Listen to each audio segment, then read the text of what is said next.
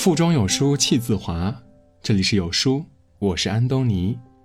今天我们要读的是：讨厌一个人，用不着翻脸。人生在世，经历的事情越多，越来越能理解那句话了：讨厌一个人，真的不必翻脸。正如鬼谷子所言的：“绝人之尾，不行之于色；吃人之亏，不动之于口。”意思就是说，讨厌别人虚伪的一面，不要表现在脸上。知道自己吃了别人的亏，长经验了就好，不用去针锋相对。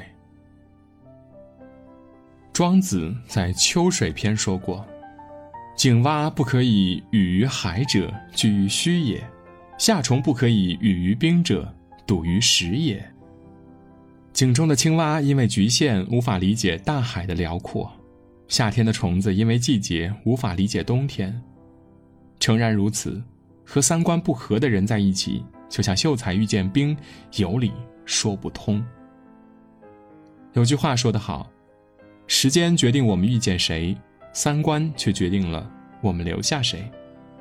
三观不合的人就像两条相交线，哪怕只是短暂的相遇，最后也会分道扬镳，渐行渐远。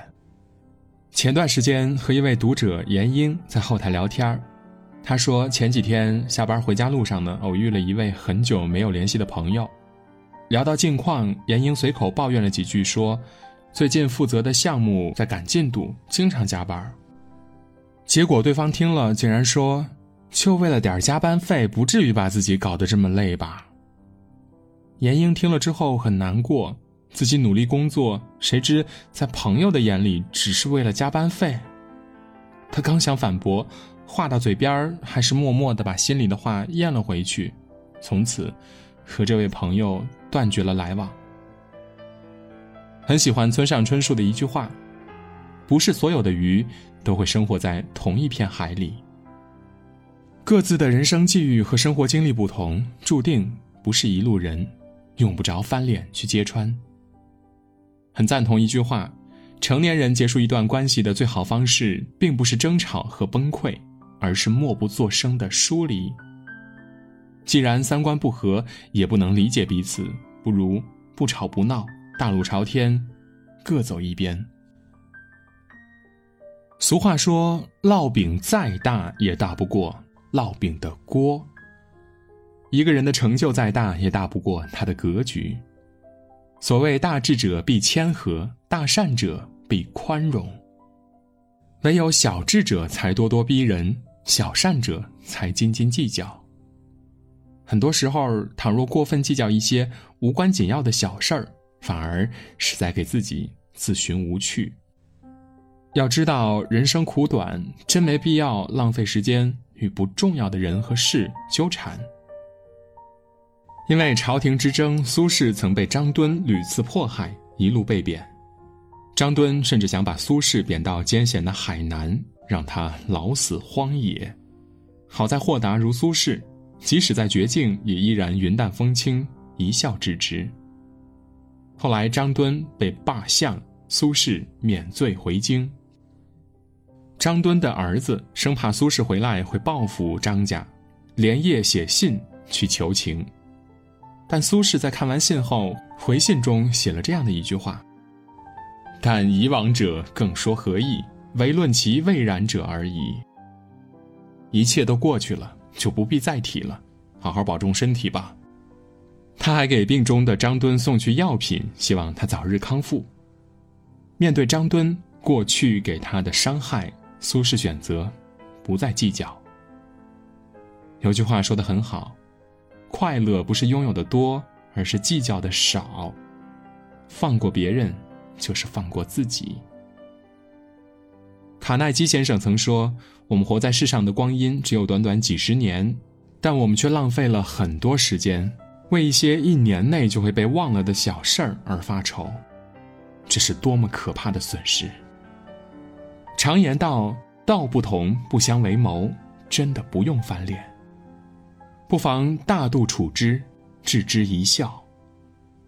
人生的高度不是你看清了多少事儿，而是你看清了多少东西。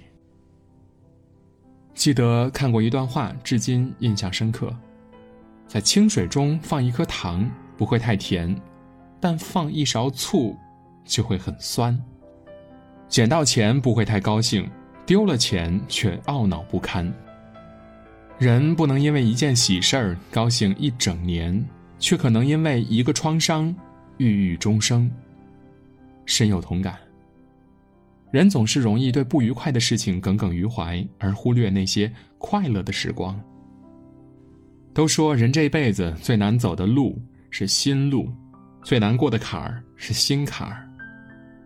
有一个故事，一位年轻人向禅师诉苦，他说：“我总是放不下一些人和事，感到很压抑。”禅师说：“这世间没有什么东西是放不下的。”年轻人说。可我偏偏放不下呀。禅师取来一个杯子，让年轻人拿着，随即往杯里倒热水，水满了溢出来，年轻人被热水烫到，马上放开手。禅师淡淡的说道：“痛了，自然就会放下了。这世界上没有什么是放不下的，好事坏事最终都会成为往事，不必总放心上。生活本不易。”何必自寻烦恼呢？一念放下，万般自在。就像屠格涅夫曾说的：“凡事只要看得淡些，就没有什么可忧愁的了。只要不因愤怒而夸大局势，就没有什么事情值得生气了。”我们每个人的心就像是一个容器，放太多烦恼，就放不下快乐了。唯有放下别人的错，才能解脱自己的心。人活一世，草木一秋，真的没有必要把时间和精力浪费在讨厌的人身上，给自己添堵。看不惯的人，用不着翻脸，不理会，默默远离就好。《了凡四训》中曾说：“昨日种种，譬如昨日死；今日种种，譬如今日生。”凡是过，凡是过往，皆为序曲。让过去过去，不拿别人的错惩罚自己。余生很贵，开心的过，活好每一天。有书早晚安打卡又更新了，这次我们增加了阅读板块，让你在每天获得早晚安专属卡片的同时，还能阅读更多的深度好文。快扫描文末的二维码，开启美好的一天吧。在这个碎片化的时代，你有多久没有读完一本书了？长按扫描文末的二维码，在有书公众号菜单免费领取五十二本好书，每天有主播读给你听。好啦，今天的文章就分享到这里，感谢聆听，愿你的每一天都过得充实有意义。记得在文章的末尾点一个再看，让有书君知道你们在听。我是安东尼，明天清晨我依旧在有书等你，早安。